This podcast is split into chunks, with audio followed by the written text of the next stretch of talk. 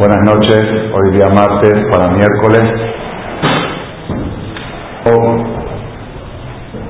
Elul. ¿Cuánto se mató? 17 de Elul, 5765 y de septiembre 20 de septiembre del 05. Dice la Gemara en Masejes, hay un tratado especial en el Talmud que habla de Rosh Hashanah. Dice así, Tanu Rabbanan, estudiaron nuestros Sajamim. Ama Rabbi Cruzpedai, Ama Rabbi Yohanan. Dijo Rabbi Cruzpedai en nombre de Rabbi Yohanan, esto fue escrito en el Talmud hace dos mil años. Shelosha Sefarim Niftahim de Rosh Hashanah. Tres libros se abren en Rosh Hashanah, el año nuevo, que es exactamente de hoy, dentro de dos semanas, lunes a la noche, martes. Echad Reshaim Gemurim, un libro de Reshaim Gemurim, gente mala. Vejad Shel Tzadikim Gemurim, otro libro de gente buena. Vejad Shel Benonim, y otro libro de gente mediocre, media buena y media mala. Sadikim Gemurim, los que son gente buena, Nistabim Benehtamim Lealtar Lehaim, son escritos y sellados inmediatamente para vida. Reshaim Gemurim, los que son malos, Nistabim Benehtamim, son escritos y sellados lealtad inmediatamente para lo contrario.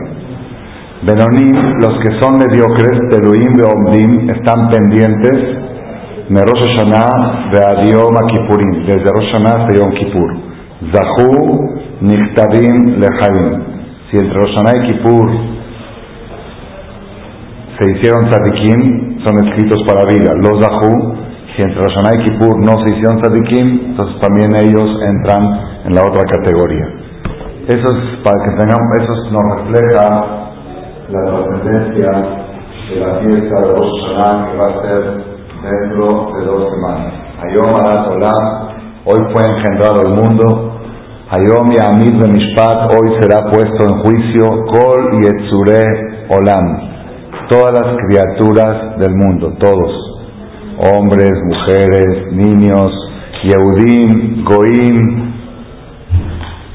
todos, no hay Kol y Etzure Olam, todas las criaturas del mundo son puestas en juicio el día de Rosh Hashanah. Algunos Kebanim, In Kebanim, unos entran a Rosh como hijos, In Kebanim, otros entran como esclavos.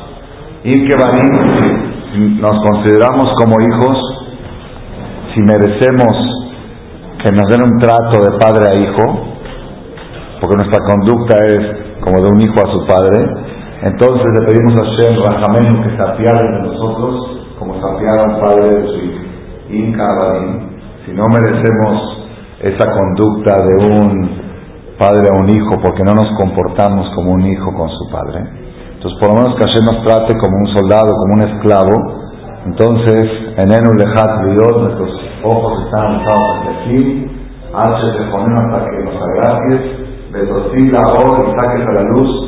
Mishpatenu, nuestro juicio, Kadosh, tú que eres santo. Esto lo decimos en Rosh Hashanah después de cada tequía chofar. En la tefilá toca chofar, Ayom Arat La trascendencia del día de Rosh Hashanah se puede decir que es el día más trascendente del año para el ser humano. ¿Por qué?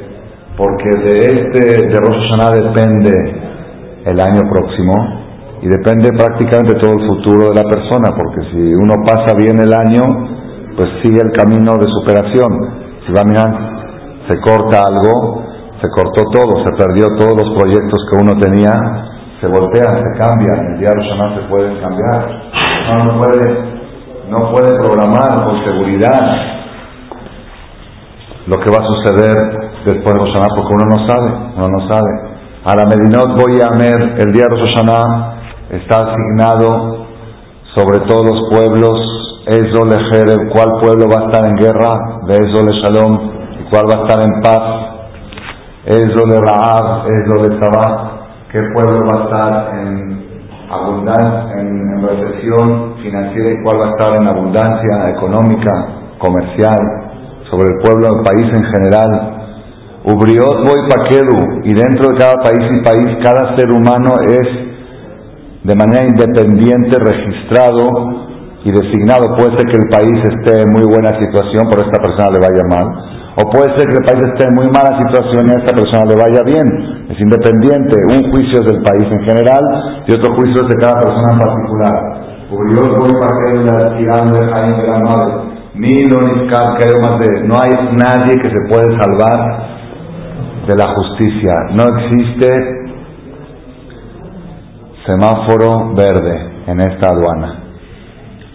Hay aduanas que tocas el botón, sabes, o te sale verde, roja. Aquí no solamente que es todo rojo, sino es banda 8. ¿Conoces la banda 8? El famoso, ustedes no representando porque no viajan mucho a Sudamérica. Los que viajamos a Sudamérica, los vuelos que llegan de Sudamérica, todos salen por otra salida todos, todos los vuelos, ahí está el letrero. Vuelos de Estados de, de Europa y de Estados Unidos salen por acá. Centroamérica y Sudamérica, ya sea Panamá, Colombia, Bogotá, acabo de llegar de San Pablo, de Argentina, de donde sea, de Chile. Centroamérica y Sudamérica son sospechosos de tráfico de cosas prohibidas. Entonces pasan por la banda 8, acuérdense la banda 8, siempre es banda 8, es sabido, no hay vuelta de hoja. Nada más si vienes sin equipaje puede ser una trampa, y luego les digo cómo se hace.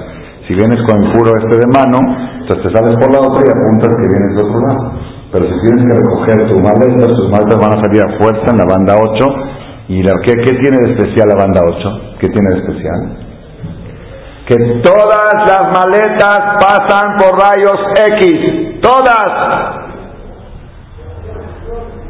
No hay siga, no hay rojo, no hay verde, no hay todas. Y yo venía, ahorita de vuelta, venía, con, venía nada más con maleta de mano, nada más, solamente la de mano, paso de la computadora, por supuesto, todo lo que llevo para las conferencias, paso, me dice, abra. ¿Qué tengo? ¿Droga? ¿Contrabando? ¿Qué tengo? Una pera, una manzana, fruta fresca, está prohibido ingresar al país.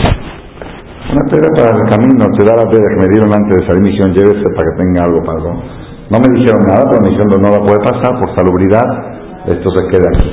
Eso es más o menos que tengamos una idea qué tipo de aduana vamos a pasar dentro de dos semanas.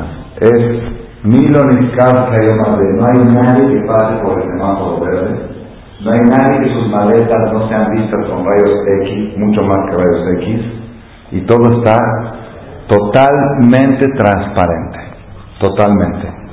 Las acciones, los sentimientos y los pensamientos, todo está transparente. Es difícil, es difícil. Yo no sé si alguien de nosotros estaría dispuesto a que nos hagan una auditoría con unos rayos que detectan lo que piensas y lo que sientes. Una auditoría, te checan los cajones, todos. Uno dice, bueno, estoy con miedo, pero más o. Pero imagínate una auditoría que te dicen, te pasa una película de tu mente, no, tú pensaste ayer así, dijiste ayer así.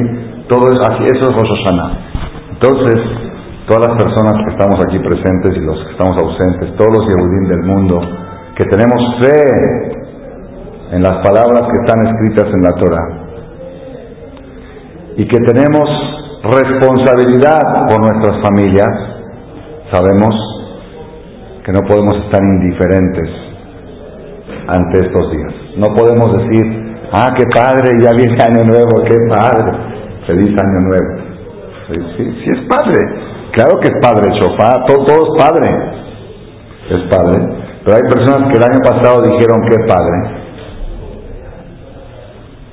En Rosh y este año lo van a decir, pero desde otro sector, de otro, desde otro lugar, no en el CNIS. No van a poder decirlo en la sinagoga porque ya no están entre los vivos, en, al menos en esta tierra. Y de todas las edades, y niños, y jóvenes, y novios en su luna de miel, que se fueron y no regresaron. Regresó una, regresó ella sola, sin él. Todas las cosas, todo, en Rosh Hashanah eran unos planes, y después ya son otros. Todo se designa en un solo día. Rosh Hashanah, y se puede cambiar el Yom Kippur, pero Rosh Hashanah es el día fuerte. El día fuerte Rosh Hashanah, nosotros después en Kippur pedimos rebaja de la sentencia. Si la sentencia fue, por ejemplo, una persona que le dieron 10 años de cárcel, en Kippur pide que sea uno, o si le dieron uno, pide que sea un mes.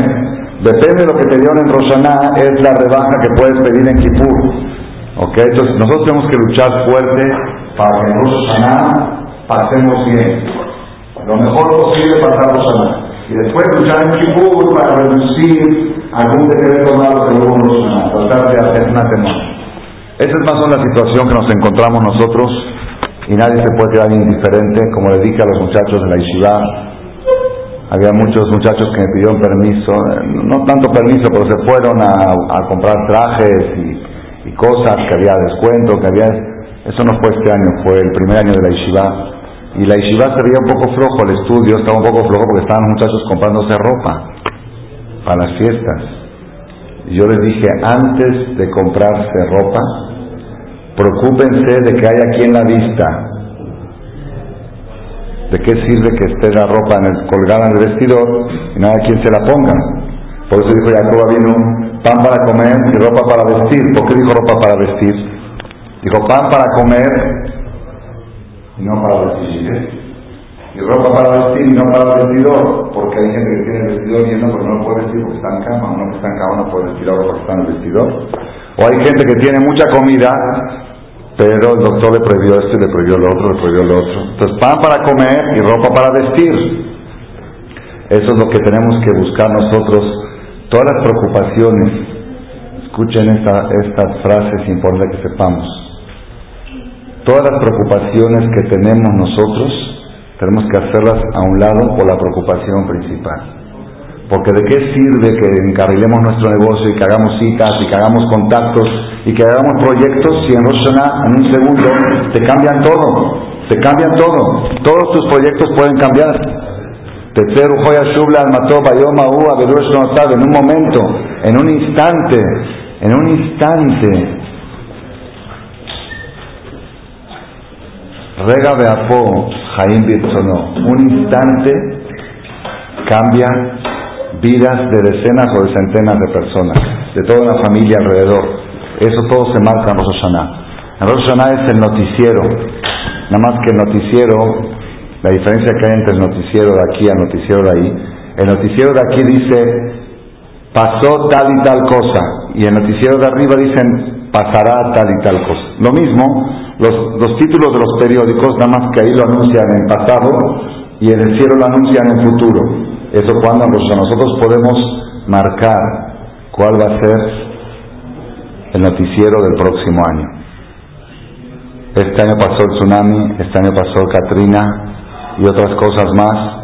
Y ahora que estuve en San Pablo en un seminario me enseñaron un artículo, no sé qué tan fidedigno es, pero de Rab Kaduri, que es el cabalista más grande que hay hoy en día en el mundo, más de 100 años tiene, que él dice que, que estas cosas van a seguir sucediendo y cada vez más, y que el mundo está por entrar en un apocalipsis, algo así decía ahí, el artículo no lo pude ver todo bien, me lo enseñó alguien, lo, lo bajó de internet. Si no, no sabemos, nadie sabe. Cada uno tiene que pedirle a tener siempre emuná, tener fe y pedirle a Borolam que nos proteja. Pero necesitamos esa protección, precisamos de ella y ahora es el momento para trabajar. ¿Cuál es nuestro trabajo ahora? Nuestro trabajo ahora es echarle ganas a estos días. Echarle ganas a estos días. Yo no entiendo cómo hay personas que se dan el lujo de quedarse dormidos media hora más en la mañana y no asistir a Selijot en estos días. No entiendo. Lamentablemente, debe ser, seguramente no vienen aquí, van a otros CNIS. Baruch Hashem sí me dijeron que en todos los CNIS Baruch Hashem está lleno, aquí también está bastante bien pero la persona, cada quien, el que le queda el saco que se lo ponga. Es mucho lujo estos días darse el lujo de faltar o sentarse a un selijot, a una tefilá comiñán, a un vino malquero que le pedimos a Borolá, Manenu, que nos responda, que nos conteste, Shanat que nos dé un año bueno, que nos dé Aslajá, que nos dé Berajá, tranquilidad. Todas las cosas que se piden, yo me emociono tanto cuando rezamos el celijote en la mañana, se me las lágrimas porque digo, los días corren y después uno quiere rezar celijote y ya no es. Todo el año ya no hay. ¿Tienes, ¿Cuántos celijotes tenemos al año? los que Hashem nos de vida, 70, 80, 90, 100 años, y, es algo tan bonito, con tanta energía y pasa muy rápido. Se voltea uno, ya pasó Roshaná, ya pasó Kippur, ya pasó Sukkot, ya está uno otra vez en la carrera de la vida. Estos días son para aprovechar, para aprovechar. Yo leí en un libro que tengo, me mandaron de, de Estados Unidos, de un jajá muy grande, dice, estos días de Jodesh Shedul y de Shubat, la persona tiene que sentir que está transportado a otra atmósfera, está uno. Es como así dice, por ejemplo, como cuando uno se va de vacaciones, un viaje muy largo, a un crucero. Está en otra, está dos semanas, está desconectado, donde no hay internet, está desconectado. Es igual, Joder Shedul es otra, otra época en la vida, o no, no, no entra en el calendario normal del año. No es como otros muchos piensan, es normal, la vida normal, nada más que en la mitad de repente pum Roshaná, de repente pum Kipur, de repente, no, no, no hay. Estamos en otra. A, veces atendemos un poco el negocio, a veces atendemos un poco las cosas cotidianas, pero la mente principal está concentrada en lo trascendente de estos días. Todos nosotros quisiéramos llegar a Rosh Hashanah y pasarlo como que, como tzadik. El que es tzadik, el que tiene pasaporte de tzadik y efectivamente cuando se saluda en Rosh Hashanah, la gente que no sabe saludar dice en Shana o en Año Bueno o en Yiddish Gutior o en árabe Abelkelsene, que esos son los que no saben saludar. Pero los que saben saludar en Rosh Hashanah, ¿cómo se saluda? Le no, Le Shana Tova, Tekate, Betejatem, ¿y qué más? Ah, eso. Así se saluda. Leshaná Tobá, Tecate, Tejatem, Lealtad, Lejaim, Para un año bueno que estás escrito y sellado inmediatamente. Dice inmediatamente que no te dejen tu juicio colgado hasta Kippur. Que no seas de los mediocres. Que puedas ser en Rosh Hashanah, pasar Rosh Hashanah como tzadik. Ese es el deseo más grande de todos nosotros. Tratar de pasar Rosh Hashanah como tzadik, el que no requieramos de Kiyom Kippur para hacer Tzadikim, que Rosh sea bueno y que Yom Kippur lo usemos para otras cosas, para mejorar otras cosas, pero que, el, juicio principal de Rosh sea este hombre Tzadik, Tzadik a la derecha. Y esa es la pregunta, ¿qué se requiere para tener el pasaporte de Tzadik? ¿Qué se requiere? ¿Ah? ¿Qué se requiere? Hacer mitzvot, hacer obras buenas y abstenerse de obras malas. Un tefilín te hace más tzadik, un taref te hace más rasha, un talet, un tzitzit te hace más tzadik, un lashonara te hace más rasha, una tzedakah te hace más tzadik, un engaño en los negocios te hace más rasha, y así está, eso es lo que tenemos que procurar nosotros, ser tzadik y no ser rasha el día de los Hashanah.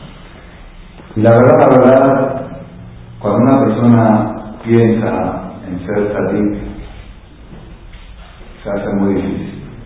Muy difícil, ¿por qué? Porque entonces quiere decir que ya mañana no voy a la disco. Y tampoco al cine, porque el que va al cine no puede ser tzadik si está viendo esas mugres. Tzadik seguro que no es. No sé si es Rasha, pero tzadik seguro que no y no puedo ver las novelas, porque tampoco eso me va a hacer tzadik. Entonces, ¿qué? ¿Sabes qué? Ya no voy a restaurante favorito, tengo que ir siempre al gaucho y a esos, ya sabes, está uno cansado de ir a ellos, siempre es lo mismo, te sirve. No puedes tener la variedad así, la facilidad. Entonces, la verdad, está difícil. Entonces, mejor, ¿qué hacemos? Pues mejor, ya no vamos a las conferencias de Marcela, porque no nos deja pasar bien la fiesta. Ya, ya yo tenía yo programado divertirme y todo, y ahorita ya, nos cambió las ideas. ¿Ah? Mejor ser como la avestruz. ¿Conocen la avestruz? ¿Ah? ¿Qué hace la avestruz cuando viene un poquito tiene el la avestruz? Cuando viene un enemigo, ¿qué hace? Cuando viene alguien a atacar a la avestruz, ¿qué hace? ¿No saben? ¿Qué hace? Esconde su cabeza en la tierra, en tierra, no ver, no ver, no no va a tomar, no no va a tomar. Eso es, es infantil, eso es de niños o de avestruces. No es de un ser humano que un hombre precavido vale doble. Más vale prevenir que lamentar. Ahora es el tiempo. Después, después, ya cuando llegue su col, vamos a ser positivos vamos a tener emuná de que todos salgan. Pero ahora es momento de reparar las cosas, ahora es momento de buscar nuestro futuro, de procurar tener un buen año. Ahora es el momento. Dos semanas antes les estamos avisando con tiempo. Entonces, otra vez uno dice, bueno, ¿qué tengo que hacer para hacer Cambiar toda mi vida. Toda mi vida. Está muy difícil. Hashem hoy se las voy a poner fácil. Yo les voy a dar una receta hoy. Garantía que pasan Roshaná como tzadik. Garantía. Infalible. Garantía. Y fácil, sencillo, sin hacer muchos cambios. Entonces sí vale la pena ir a Master a escuchar las conferencias. Porque ahí te advierten del peligro y te dicen cómo superarlo. Vamos a ver, Hashem, esta fue la conferencia del cierre del seminario en San Pablo el domingo pasado, último domingo. Cerramos el seminario con esta conferencia y vamos a trasladarla aquí a México, Hashem, 7.349 kilómetros de distancia. Ok, así marcaba en el avión antes de despegar. Sabotay, ¿qué hacemos para ser sadik? Yo quiero ser sadik, yo soy Mare quiero ser sadik. Quiero ser sadik, pues ¿sabes qué? Cada cosa que vas a hablar, cuidado, no se va a. ¿Saben qué es la sonora? ¿Qué es la sonora? ¿Qué quiere la sonora? Hablar un chisme, contar algo malo, un comentario negativo de alguien. Ah, pues no, no, yo no hablo mal de nadie, no hablo mal de nadie. Pero nosotros estábamos sentados con los amigos y empezaron a hablar de alguien, ¿sí? Y me dijeron, ¿tú qué opinas? Y dije, mejor de este no hablemos es el peor que pueda hacer. Es mejor hablar, es mejor hablar que decir de ese no hablemos, porque si hablas, por lo menos sabes de qué se trata, dices de ese no hablemos, puede pensar lo peor. Puede pensar que se pueda, no sé, a que ya dice lo mejor, más vale decir un comentario negativo que decir de ese no hablemos. Pues yo no dije nada, yo dije que no quiero hablar de ese, pero de ese. O una persona te pregunta, oye, no vino el cuadro a la conferencia, no, no creamos que nos íbamos a ver. Y tú le dices, ya sabes que a uno le gustan estas cosas. ¿Qué dije? Dije la verdad. La, verdad. La verdad. O poner un apodo despectivo a alguien. Este se llama perro, este se llama gato, este se llama ratón. Nombres de animales a personas aunque ya todo el mundo lo llama así. Dijo una vez el Rabbi Aguen, Rabbi Simi llegó a una ciudad y vio que todo el mundo así, con apodos despectivos, dijo, ¿por cómo la Gemara dice que el que lo hace no tiene gele que lo lama va, no tiene participación en lo lama va, está excluido de Col Israel? Dices que todos le dicen, dijo el Rabbi el infierno es muy grande y caben todos. Todos. Nunca digas todos porque ahí caben todos. Hay todos. Entonces, la persona quiere llegar a Rosh Hashanah como tzadik. ¿Qué tiene que hacer para llegar a Rosh Hashanah como tzadik? Tiene que abstenerse de pecados y hacer mitzvot. ¿Ok? Pero fíjense, ahora vamos a ver una novedad muy grande en Rambam. Una novedad muy interesante que puede cambiar toda nuestra perspectiva de Rosh Hashanah.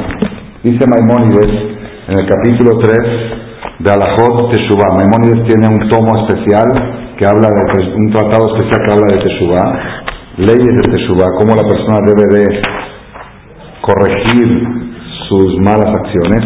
Y dice así, en el capítulo 3, cada persona, me hagan los seres humanos, y estos de Juyot, Vadonot, tiene méritos, por un lado, y culpas por otro lado. Todas las personas, Juyot son Jud, cosas buenas, y Abonot son cosas malas. Todas las personas, todos, el más Khalid, el más Hakam, todos tienen su lado bueno y tienen su lado malo. La Juyotá y Eterot a la voluntad aquella persona que sus méritos son superiores a sus culpas, se considera tzadik. Umisha bonotab y ante y aquella persona que sus culpas son mayores que sus méritos, Rasha. Mechza de Mechza, aquella persona que son mitad y mitad, Benonim quiere decir, una persona que tiene diez mil pecados, diez mil pecados, de todo, Tarek, Shonará, diez mil pecados, y diez mil un mitvot, tefilín, tzitzit, mikve, kashrut, diez mil esta persona, ¿cómo se llama en Rosh Hashanah? Es una novedad muy grande lo que dice el Rambam. Quiere decir que para pasar Rosh Hashanah bien no se necesita abstenerse de pecados, sino se necesita tener un balance general favorable. Si tienes una mitzvah más, una, ya pasas con el pasaporte de salir. Entonces está muy fácil. ¿Qué tenemos que hacer de aquí a Rosh? Tener una mitzvah más que nuestros pecados. Una. No quiere decir que si la persona hizo diez mil pecados y diez mil un mitzvot, ya queda libre. No. Pasa bien Rosana. Pasa Rosana quiere decir, le dan un año más de vida. ¿Y qué? ¿Y la saberot que hizo que los, los diez mil pecados qué? Esos son cuentas por pagar. Es como un negocio, hay cuentas por pagar y cuentas por cobrar. Si las cuentas por cobrar son más que las cuentas por pagar, el negocio es un negocio eficiente. Y sigue adelante. Pero las cuentas las tiene que pagar. Nadie está diciendo que no va a pagar las cuentas, pero el negocio sigue. Pero si el negocio tiene más cuentas por pagar que por cobrar, entonces es un negocio que está en números rojos, en quiebra, ese negocio no pasa. Hagan cuenta que hacen un balance de todos los negocios una vez al año y según esto deciden si el negocio sigue o cierra. Acá el dice cada persona tiene un negocio. El negocio es los pecados son cuentas por pagar y las mitzvot son cuentas por cobrar. Si tienes más mitzvah, más cuentas a favor que en contra, el negocio sigue. Y si no, el negocio se corta. De todos modos, las cuentas hay que pagarlas. De todos modos. Ya sea que el negocio siga o que no siga, las cuentas se pagan. No vayan a malinterpretar que Jajam dijo, vayan a la discoteca, vayan al cine, coman muchas cosas y ya. No, no, no, no es realidad. Para pasar Roshaná, para pasar el peligro inminente, esa es la receta. La receta es tener una misma más. Pero, en general, para no estar pagando tantas deudas, hay que evitar hacer pecados. Cada pecador crea una deuda con Dios, con Borolam, que hay que pagar de alguna manera. Eso es independiente. Pero yo ahora no les quiero hablar de deudas por de deudas y eso. Yo quiero hablar cómo pasar Rosh Para pasar Rosh se necesita una cosa. Pasaporte que diga Sadik. Para que el pasaporte diga Sadik se necesita una cosa. Una misma extra a los pecados. No, no. Con eso pasa. Está fácil, ¿no? Está más fácil que antes, al menos. Que si tú sigue tu rutina de vida, nada más estos días dedícate a hacer muchas mitzvot para que tengas una mitzvah más que tus pecados. ¿Y cómo sé cuántos mitzvot y cuántos pecados tengo? ¿Ah? Pues nuestro balance, ¿cómo es más o menos? Ahí se da, ¿no? ¿Cómo es nuestro balance? Mediano, porque uno se para la mañana, pone el sí, sí, dice Shemay, ya van tres cinco, una poquito de acá, cuatro, este va a comer, dice una verajá, cinco, sale a la calle, va, este, va a negocio, va a otra de acá, seis, más o menos, voltea a ver una mujer y hace por otro lado, ok, prueba algo que no es caché y es otro, y así va, ahí la llevamos por acá y por allá, más o menos, ¿no? O, o cómo nos consideramos. Más, o menos ahí vamos, ¿no? A medias. Entonces, si vamos a medias, si vamos a medias, entonces estas dos semanas vamos a echarle ganas al lado derecho, a la parte positiva, a cuentas por cobrar, para que cosas se nos ¿Está bien? Está muy fácil. Pero hay un problema. ¿Cuál es el problema? Maimónides sigue y dice.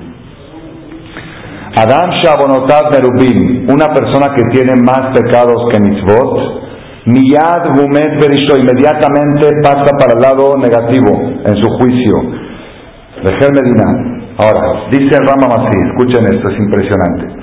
De Shikul de este balance, Eno lefi minyanas de Juyot Be'abonot, el lefi Goslam, este balance no es cuantitativo, sino es cualitativo. Yesh Zehut, hay alguna mitzvah, Sheu Keneget Kama Abonot, que pesa como muchos abonot.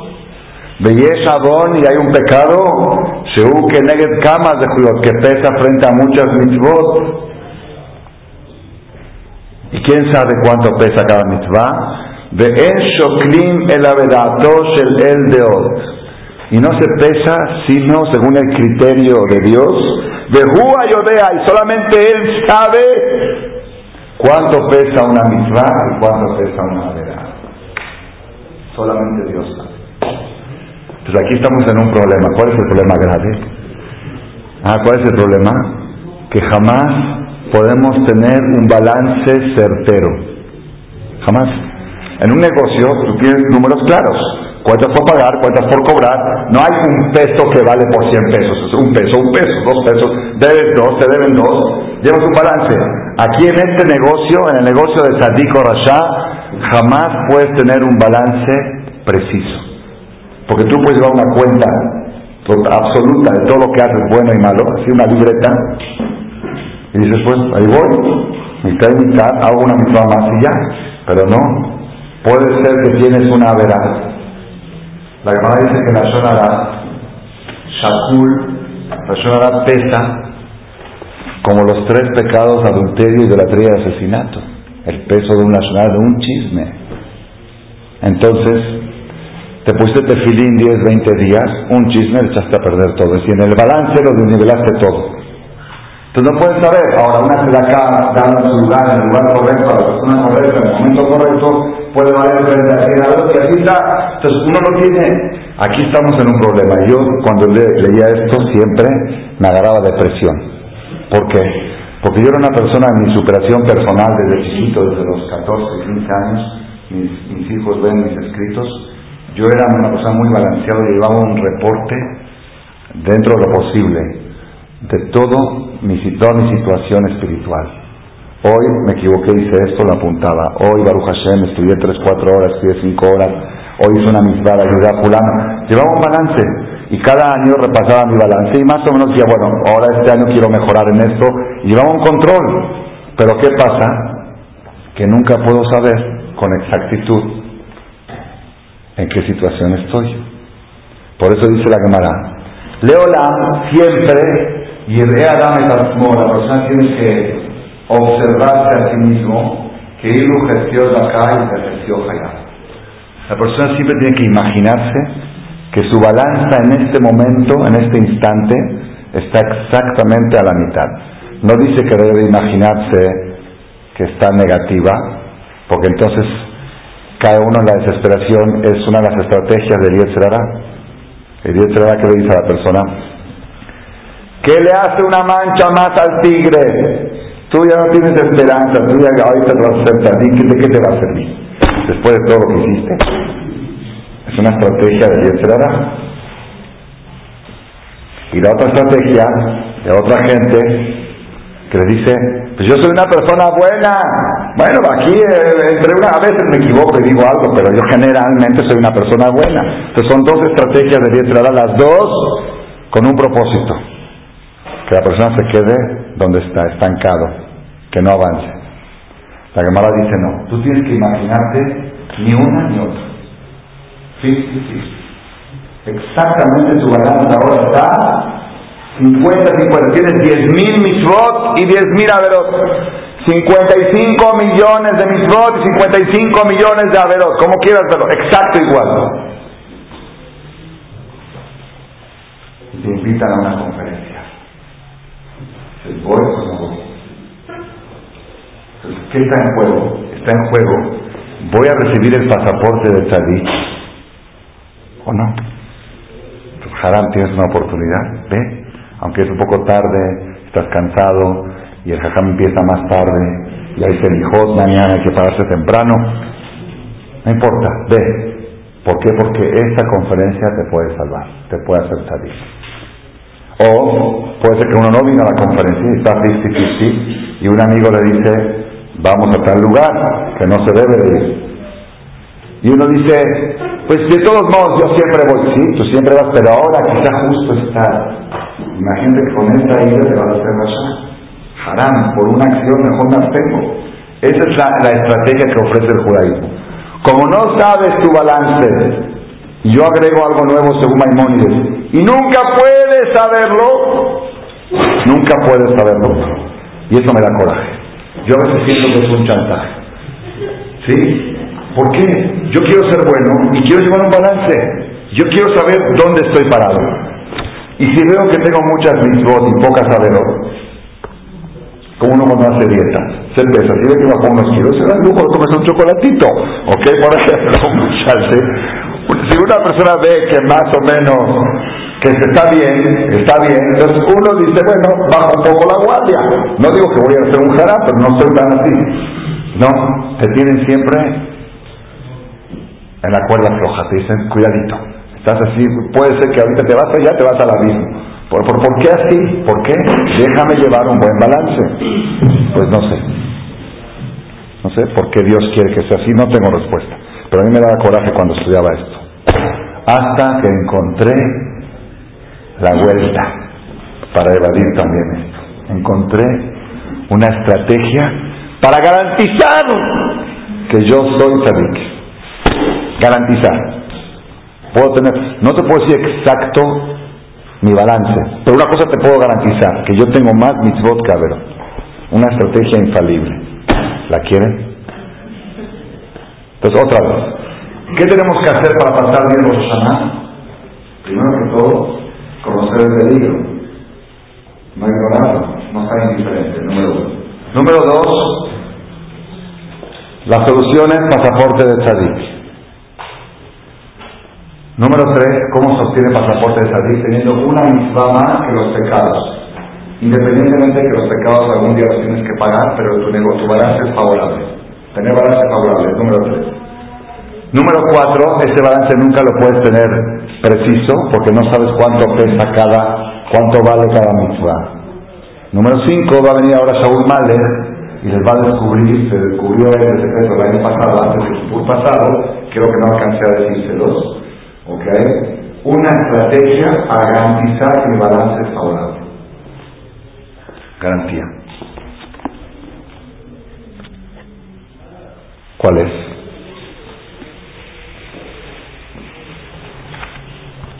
Escuchen esa estrategia. En la perashá de esta semana que vamos a ver, la perashá próxima, es una perashá de las más difíciles de la Torah, las más duras de la Torah donde la Torah dice, si te vas a portar bien, bendito tú, bendito tu negocio, bendito tus hijos, bendito tu familia, tu salud, todo, todo bendito. Y si no, mejor la gente débil que no vaya a Knis este Shabbat. O el que no entiende hebreo puede ir y que no lea el Shem Tov. Y ya, entonces está el Hazán leyendo, qué bonito leer Hazán y nada más.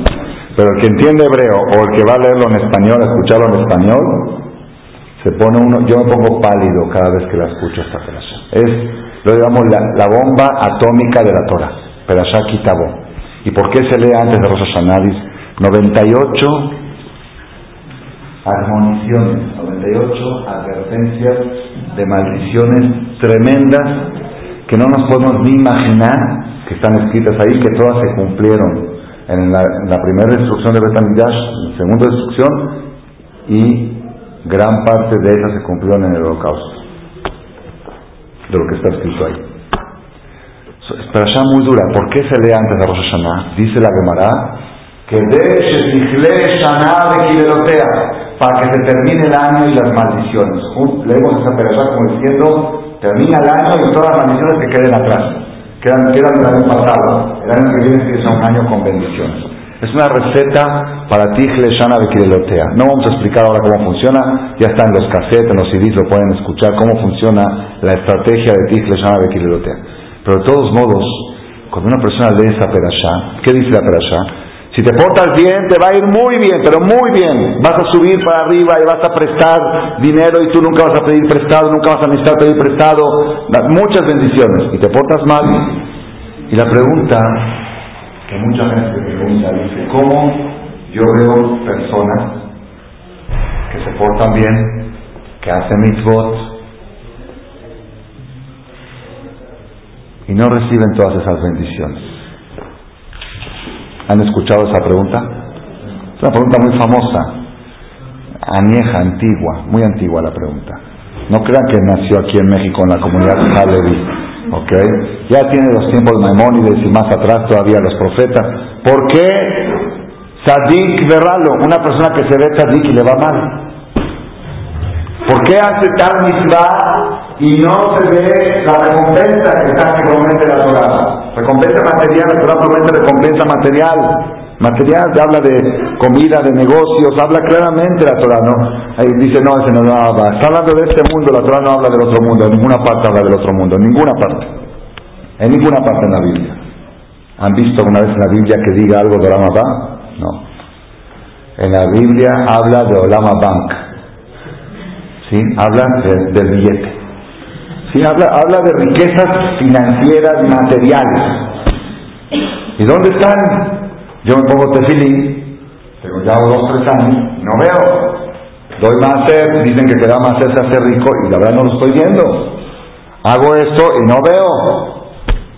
¿Cuál es la razón? Voy a leerles aquí algo. Esto es novedad para mí y puede ser para ustedes también porque ahora van a ver por qué es novedad. Hay un libro que se llama Sidur Agra, el Sidur del Gaón de Vilna. Es un Sidur normal de estilo Ashkenazí con comentarios del Gaón de Vilna abajo. ¿no? Esto hace 200 años. Y aquí en, la, en y Kippur dice Orerut le hacer de Teshuvah. Un despertar para los 10 días de Teshuvah. Yo se los estoy adelantando para para que no sea, luego no hay tiempo, creo que no, no va a haber conferencia en Séptima Teshuvah casi, porque toca todo con Rosaná, con Kipur, vamos a ver cómo vamos a hacer. Y acá dice así, habla de estrategias, ideas para que la persona pase bien Kipur.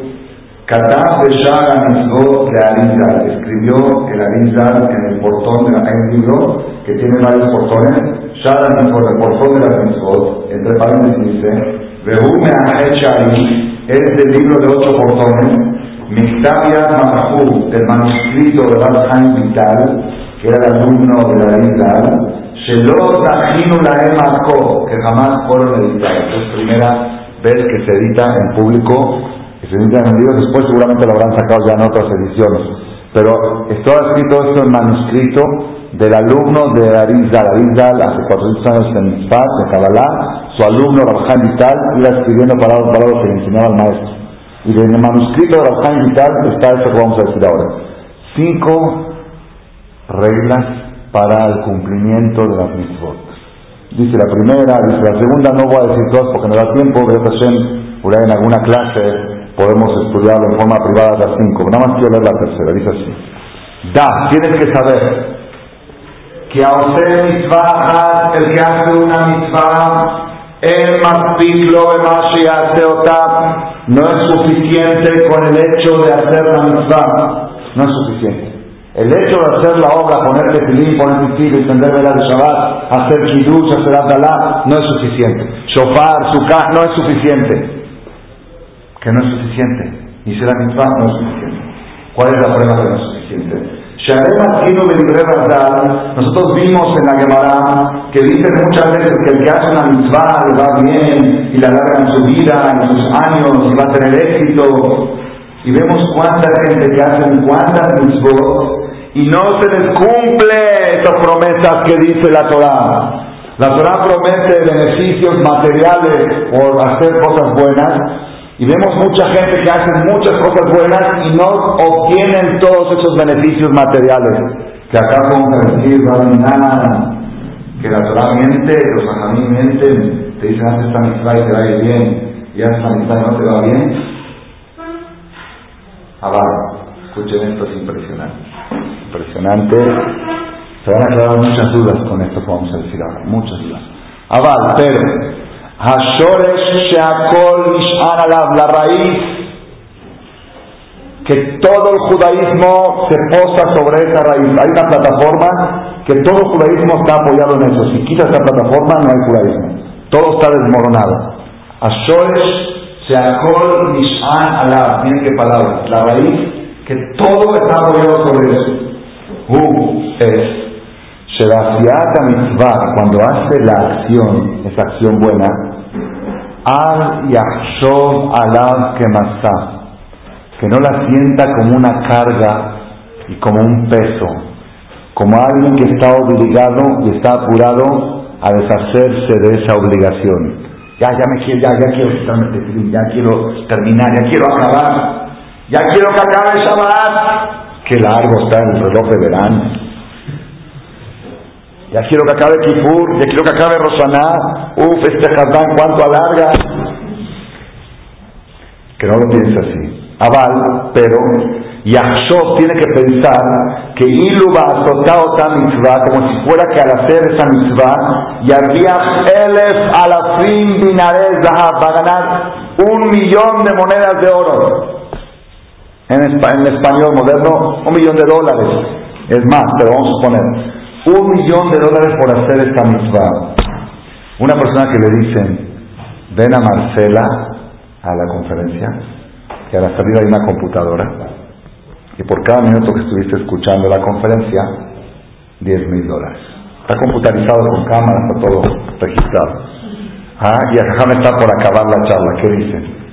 Que siga, que siga, pues ahí se está computarizando, por minutos va. Así dice.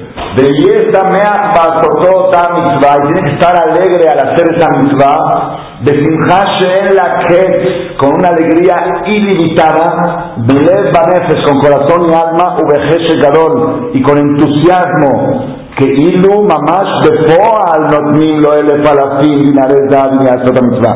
No hacerlo teórico, teórico, teoría en teoría, no, no en teoría, pero tienes que imaginar en vivo. Una imaginación en vivo que así es, saliendo de aquí de Marcela, de Shahri mañana de Selijot, Estuviste en Selijot, ahí van 100 mil dólares. Estuviste en Tefilín, ahí van 200. Tal vez otros 10 mil. Ahí va, así en la cuenta, pusiste tres monedas en acá y van otros 10 mil. Así imaginarse a la hora de hacer la mitzvah. Miles y miles de millones, archimillonarios. Esa es la condición para que todas las bendiciones que Hashem promete a través de las mitzvot se cumplan. Y si tú ves gente que hace muchas obras buenas y no les va bien, es porque las hacen de manera rutinaria, las hacen como una obligación, las hacen como una carga, están esperando que acabe, están esperando que termine. Cuando una persona dice, hay un libro que se llama Yesod de Shore Shabodah, ¿cómo puede saber la persona el día de Kippur en la tarde?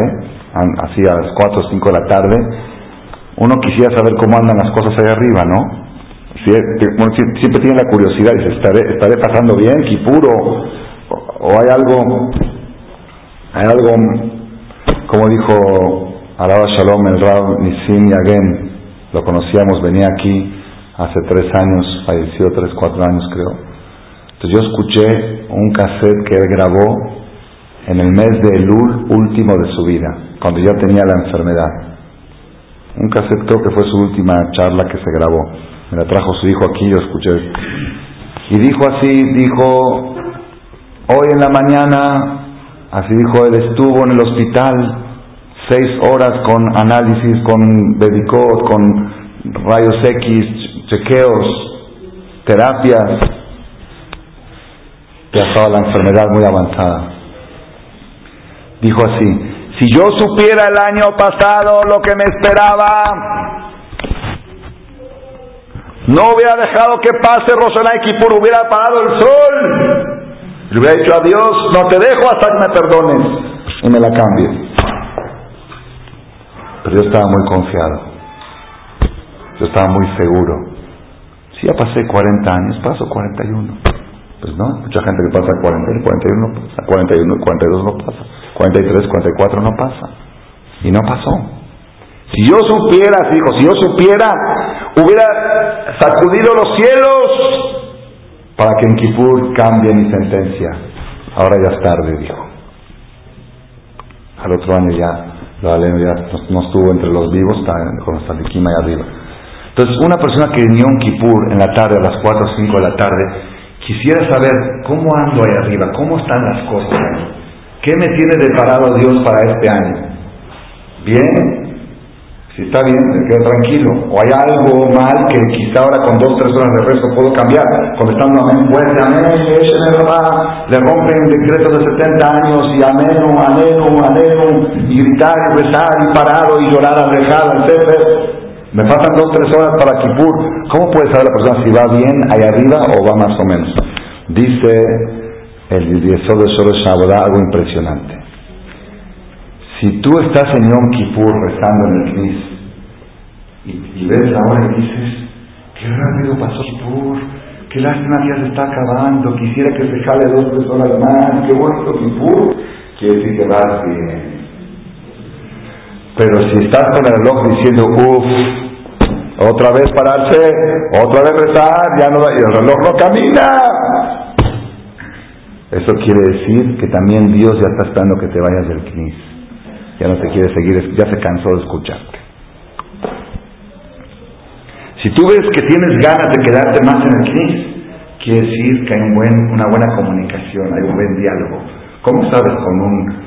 Cuando estás en una plática, si ves que, la, que, te quieres y estás fastidioso, si también el otro está fastidioso, no hay comunicación.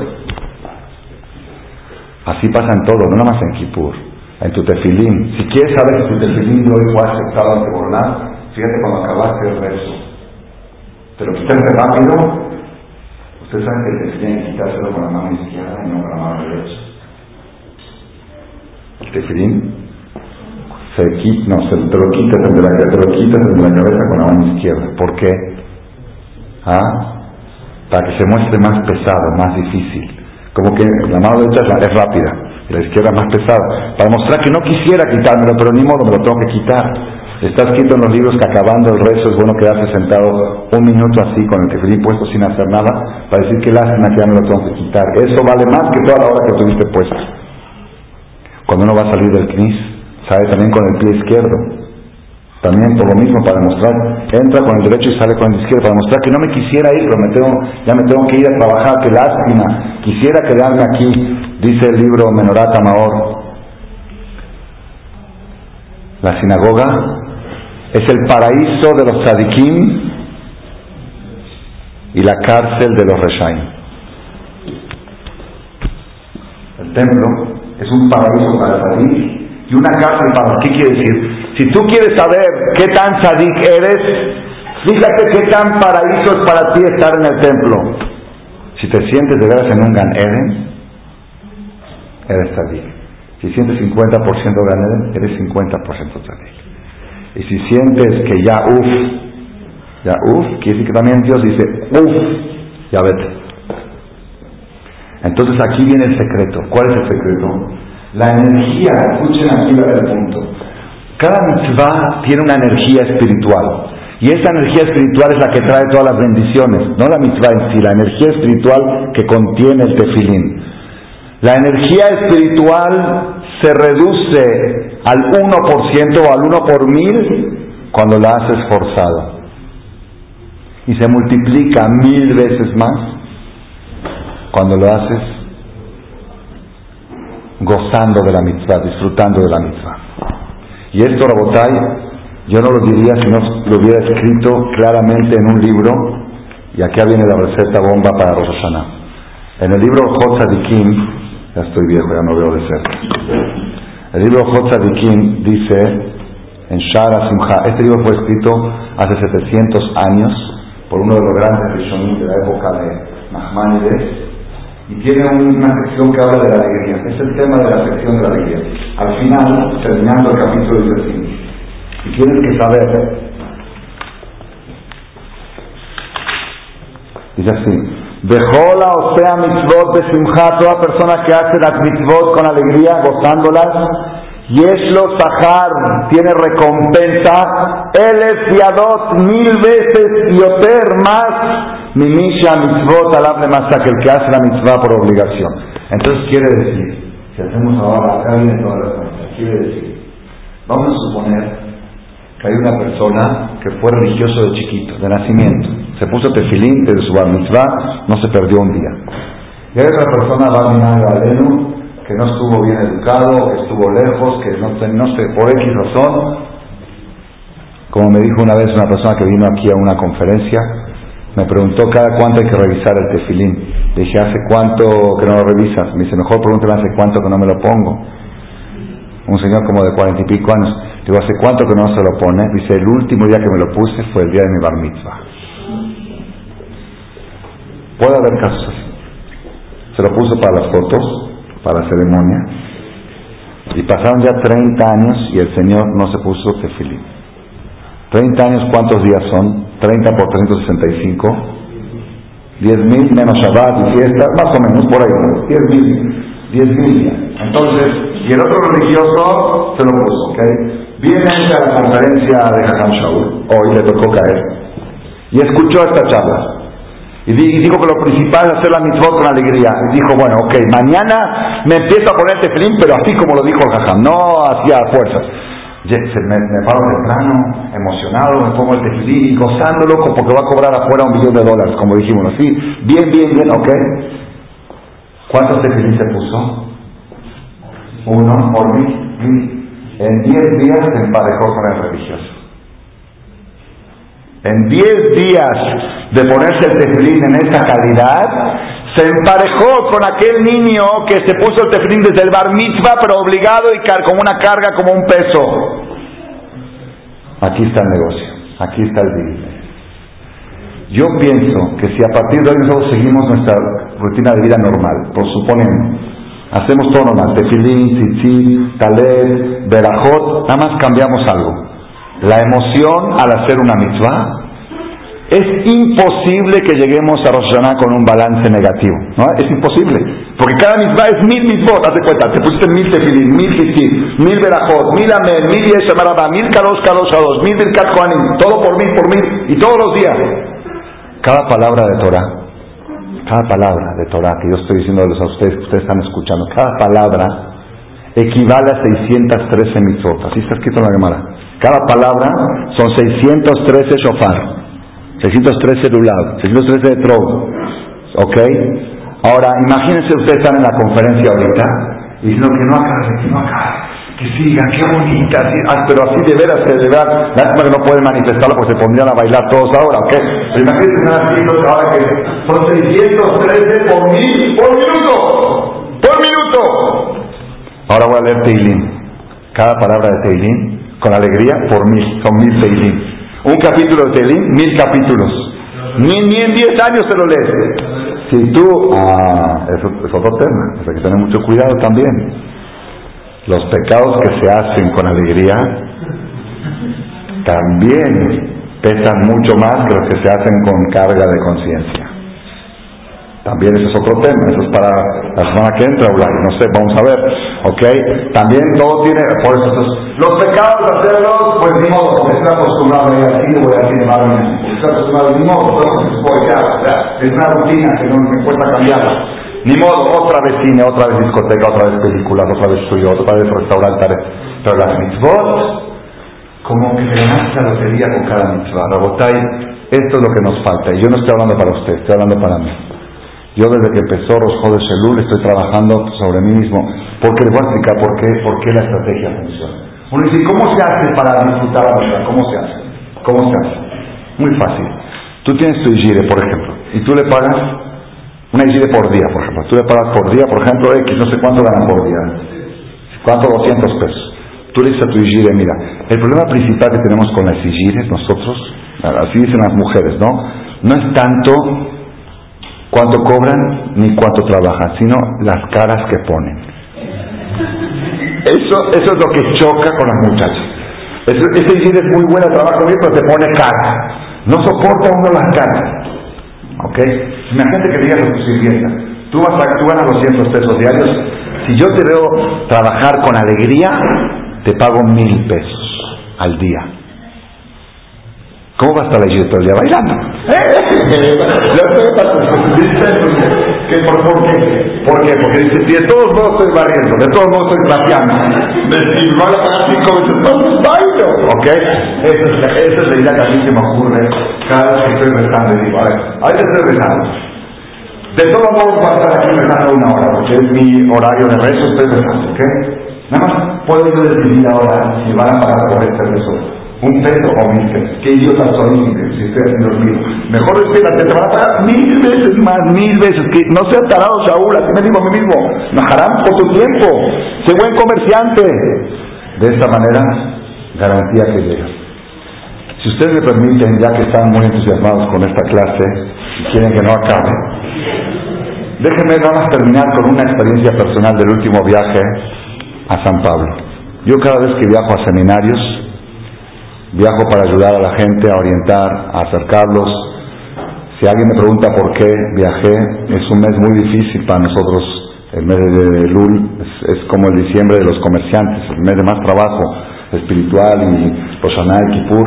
Cuando el Jajam me invitó, el Jajam de allá de San Pablo me invitó, lo primero que le dije en, el Lul no, dije en el Lul no puedo salir, pero después dije no, en el Lul es cuando más necesito buscar méritos para desnivelar mi balanza. Por eso acepté.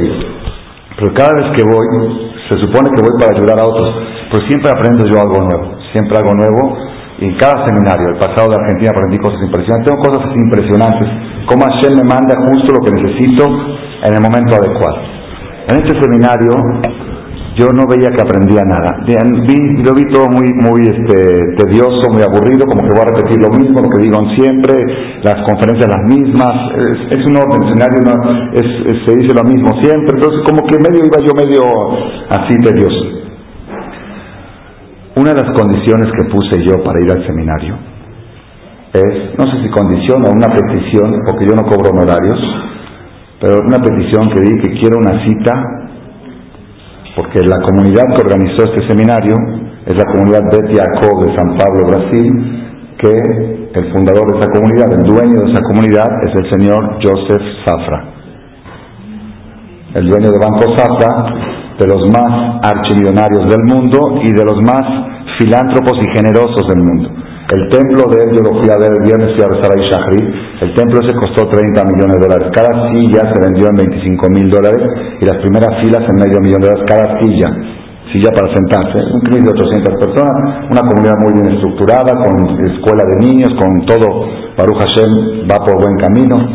Es un señor que da donativos muy fuertes a muchos lugares, a Israel y yo nunca he tenido la oportunidad de llegar a él. Y dije, si estoy yendo a un seminario para su comunidad, es su gente, la gente, el seminario era de la gente de esa comunidad, organizado se llama Seminario Betiaco, de la comunidad de él. Entonces, que me saquen una cita con él. Esa fue mi petición. Es mucho pedir. Entonces me dijeron, miren, desde un principio, hace un mes me dijeron, Vamos a procurar, nada más que sepa que es un señor impredecible, porque viaja mucho en su avión privado, tiene muchos negocios en todas partes del mundo, y de repente un día te dice sí, de repente no está. Pero si está, vamos a procurar. Hicieron mucho esfuerzo, el Señor no me que no quería tanto recibir, porque dice que últimamente está muy comprometido con Tzedakot, Jazito. No, ya como que ya tiene encausado, no quiere decir que no quiere, ya tiene encausado y que no quiere proyectos nuevos. Y yo la verdad iba para un proyecto, yo no iba para pedirle ni 100 dólares, ni 500, ni 5000, ni 50 mil, ni 500 mil. Si voy con José Zafra, voy a lo grande. Yo tenía ya un proyecto, yo sabía lo que iba, tenía un proyecto de una visión de libros fuerte para distribuir en 50 mil casas de, Sudamérica, en cada casa haya una colección de Shemtov, un proyecto importante, ¿no? A ellos les gustan proyectos importantes, ¿ok? Está bien, Baruch Hashem, tres días antes me confirmaron la cita para el viernes a las once y media del mediodía. Yo llegaba al aeropuerto, llegué al aeropuerto el viernes a las siete de la mañana, fui a decir Shahrit, iba a desayunar algo, de ahí me iba a la cita y de ahí dos horas en carretera al hotel donde va a ser el seminario. Ese era más o menos el programa del día. El, el jueves antes de salir de aquí en la noche, abro el email y me dice el rabino de ahí, rabino Shrem, Sigue confirmada la cita en pie para mañana a las once y media. Yo, la verdad, estaba preocupado porque dije, bueno, ¿cómo voy a llegar con él? un señor mayor, ¿cómo es? ¿Cómo hablo? No sé portugués, seguro va a hablar un poquito árabe, un poquito hebreo, un poquito portugués, un poquito español. Portuñol le dicen ahí. Ok, algo así. Bueno, pero a ver cómo vamos a hablar. ¿Pero qué le voy a decir? ¿Cómo va a llegar? Si dame 5 millones de dólares, ¿qué le voy a decir? Pues como que no. Entonces tenía que buscar la estrategia, más o menos preparé una carpeta de todas las actividades que hacemos, de la distribución de los discos. Ahí la tengo bien preparada, todo muy bien. Y este y empecé a investigar un poco cómo es el carácter del Señor. Quiero saber, ¿ok? Entonces le hablé a otro jajam que vive en Río de Janeiro, que también es amigo mío. Le dije, oye, ¿tú conoces a Joseph Safra? Le dije, dime un consejo, ¿cómo? Dice, mira, con este señor no hay que hablar mucho, hay que dejarlo hablar a él. Está bien, es bueno saberlo. Hay que dejarlo que él hable y que él solito se prende, que no hay que decirle lo que hacer. Tú nada más tienes que exponer y él tiene que, tiene que nacer y decir, si le nace, así. Luego pregunté a otro igual, me dijo, es un señor que hay que hablar poco y dejarlo hablar mucho a él. Escucharlo. Dije, bueno, ya que bueno, es una estrategia buena. Luego me despedí de aquí de otro jajam, que él vivió en San Pablo dos, tres años, y le dije, oye, me voy a encontrar con Joseph Safra, ¿tienes algún...? Entonces también me dijo lo mismo, déjalo hablar de todo. Me dijo, tiene, más tienes que saber una cosa. Si el Señor quiere en un segundo, así, así como nada, te firma 500 mil dólares. Dice, si le caes bien, ya se trata de cosas más, más, más grandes. Pero 500 mil es sin nada. No tienes que caerle muy bien. Algo así me dijo. Entonces ya sabes cómo va uno, ¿no? Uno va medio borracho, ok. Ya, subo al avión, me llevaba todos mis, llevaba mis libros, mi computadora, todo para preparar mis charlas. Toda la noche estaba ahí en el avión un vuelo nocturno, preparando mis conferencias, y como a las 4 de la mañana, ya me dormí un poquito, me desperté, el vuelo aterrizaba a las 7, me empecé un poco a emocionar por la cita. Me empecé a emocionar, tenía una emoción contradictoria. Por un lado, este, me daba miedo, si de fallar, de no decir las cosas correctas o algo, pues sí. Por otro lado, estaba yo emocionado con el hecho el hecho de que me está recibiendo el Señor, porque es un privilegio, Él recibe a Rabades, a Raúl recibe a grandes, no, no recibe a cualquiera. El hecho que me dio cita, Yani, y fue normal si la pedía no me la hubiera dado, me la dio porque voy a su comunidad, para su seminario, entonces como que así lo convencieron que me tiene que recibir. Entonces me sentí privilegiado que nada más del hecho de que él me va a recibir, que Joseph Zafra, el dueño del banco Zafra, no tengo una cuentita de ahorro, el dueño de ese banco me va a recibir. Me va a recibir en su oficina a las once con cita de 20 minutos. Era una emoción. Entonces yo iba, iba así, emocionado, con miedo, agarré mi pan, empecé a apuntar los puntos, aquí lo que los puntos que le voy a decir, voy a empezar diciendo esto, luego le voy a decir otro, algún más algún mashal, que estaba, buscando. Después dije, pero ¿cómo voy a entrar con él? Dije, voy a entrar muy fácil. Voy a decirle, por ser que yo vengo ya por segunda vez a hacer un seminario con su gente, quiero conocer a mi anfitrión. Está bonito, ¿no? El retrato, como soy su huésped. Pero ya me tiene que contar como huésped. Así dije, una forma, voy a buscarle. Estaba yo emocionado, emocionada. Y después de media hora de meditar, ¿qué le voy a decir? ¿Qué no le voy a decir? Dije, espérate, espérate, Shaul, espérate un poco. ¿Y si, ¿Y si no te da nada? Si no te da nada. ¿Te vas a deprimir? ¿Así vas a llegar al seminario con esa inspiración? Dije, no, la verdad, si no me da nada, el hecho que me recibió ya es mucho para mí. La verdad, el hecho que ya me conoce y ya lo conocí yo y pude decir, yo estuve en la oficina con Joseph Zafra y le presenté mis no importa, después me va a dar, no me va a dar, eso después ya estuve, así, así estoy yo, mi cabeza está trabajando, solito ahí en, en eh, ejecutiva, pensando, concentrándome, ¿ok? Y de repente me agarré la cabeza y dije, espérate, Shaul, espérate un momento, ¿qué te pasa? Tú todas las mañanas tienes una cita con el voz de Joseph Safra.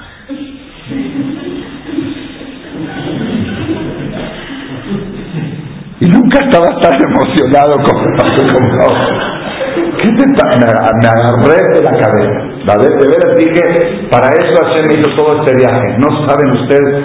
Dije, pero ¿cómo? Entonces, ¿sabes qué empecé a pensar? Dije, por lo menos sacados al juez como Zafra, por lo menos, es muchísimo más, ¿ok? Pero millones de veces más, pero por lo menos. Y para él hacer un cheque de 500 mil dólares para Kadosh Baruj no es nada. Y de 5 tampoco. Nada más falta que digan, échenle a más de 10 milloncitos y ya. Y llueven, y vienen. Pero más fácil que el zafra, más fácil. Y él no tiene intereses creados, Dios no tiene intereses creados, es puro M, puro verdad. Este señor Zafra me dijeron que es un tipo especial, Dios no es nada especial, Dios es muy derecho, ¿ok? Entonces, ¿qué? ¿Dónde está la emoción por la cita que tienes con Dios hoy en Navidad? Rafael, no tengo, no tenía yo ni el 10% de la emoción de Navidad de la que tenía por ver a Zafra. Pero nada más la emoción de que te reciba, de que Dios te escuche nada más, aunque no te dé nada, nada más que yo me pude parar con Dios y hablar con Él y Él me escuchó, ya sabes que yo hoy hablé con Dios, nada más que pueda yo contarlo. Eso para mí es suficiente para estar bailando todos los días. Créanme lo que desde ese momento, de veras, ¿eh? Casi, casi se me quitaron las ganas de verme con Zafra. No, porque dije, no, no se me quitaron, ya está la cita hecha, voy a ir. Pero dije, si no, no importa, tengo a alguien más que Zafra. Y así como ese zafra, depende cómo le nazca, si darme o no, a Kadosh Baruj es más fácil que le nazca darme. Es más fácil. Llegué al templo, llego al aeropuerto, aterriza a 7, un poco atrasado a las 8 de la mañana. Llego al aeropuerto, me viene a recibir un chofer, un señor Yehudi. Me dice, me pidió el Rav que le diga que ayer a las 6 de la tarde el señor Zafra se tuvo que ir de urgencia a Oriente en su avión privado. y se cancela la cita del viernes. Me pidió que se lo diga en el aeropuerto porque ya iba directo y ya se pone a Shahrid y a la cita, que ya cambie mis programas. ¿Cómo? ¿Cómo Akadosh Baruj me ayudó? Pero y él, y él dijo al Jajam que él trató de avisarme, estando yo en México, pues ya había tomado ya el vuelo. ¿Sí? Pero si él me hubiera avisado acá, yo hubiera perdido todo ese mensaje en el vuelo. Ya, ya hubiera descartado yo la cita. Pero como yo estaba pensando en la cita, estaba emocionado, llegué a la conclusión que con llegué al templo ahí de Zafra de Tiaco, ya había acabado el miñán, llegué a las nueve, dije un shahrit, un shahrit. Me preguntó el jajam, ¿cuánto tiempo se va a tardar en shahrit para que yo pase a recogerlo para desayunar? Dije, si normalmente me tardo 50 minutos y ahorita sin miñán, va a ser 40. Dentro de 40 minutos baja el Jajam y me ve cantando y rezando. Y dice, no sé qué le pasó a Ham Pensó que hoy es Kippur. Viene después de 10 minutos y otra vez. Estaba ahí, un shahrit recé yo ese viernes, un shahrit de veras de los mejores de mi vida. Pero ¿qué hacía? Yo cada vez que estaba yo rezando shahrit decía, voy a imaginarme que, que estaba con Entonces la gente, voy a hacer, dame, échame esto. Me imagino que estoy hablando con el Señor, que es mi cita, que esa es mi cita. Y así fui en Shabbat también en este filot llorando, emocionado. Dije, ahora entiendo para qué Hashem me hizo este seminario. El seminario fue para mí, pero cómo se relaciona con toda esta charla? Todos nosotros rezamos, pero ¿quién de nosotros siente la emoción de una cita con Akadosh Baruj? Por eso nuestras tefilot no tienen tanta fuerza, porque están reducidas a uno por mil. La fuerza de la tefilá es impresionante, no existe una tefilá que Dios no la conteste. Yo estoy seguro que voy a empezar a recibir, a cosechar frutos ya muy pronto, porque mis tefilot han cambiado totalmente, se han multiplicado por mil cada tefilá, cada amén, cada anenu, cada... Me, salen las lágrimas porque digo, si con Zafra está este es el jefe de Zafra y del Saba y de todos juntos, todos, este, este, es el que los maneja a todos, a todos los multimillonarios de Bill Gates, de todos. Échame unos milloncitos. Nada más falta que digas sí, que le caigas bien, que le caigas simpático. ¿Y saben qué también pensé? Así como a Zafra le gusta que lo dejen hablar, a Dios también te, le gusta. Dios dice, déjame hablar a mí. Shema Israel, lo que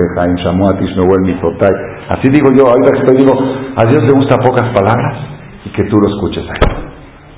Que Él te diga tus proyectos, no, no se los digas tú, tú no le digas tus proyectos, tú, tú nada más habla poco, cáele bien a Él y si le caes bien, déjalo que Él hable y Él te echa todas las verajoraciones que nos ayude, que con este mensaje podamos llegar a Rosh Hashanah cargados de mitzvot como tzadikim y tener todo Shana.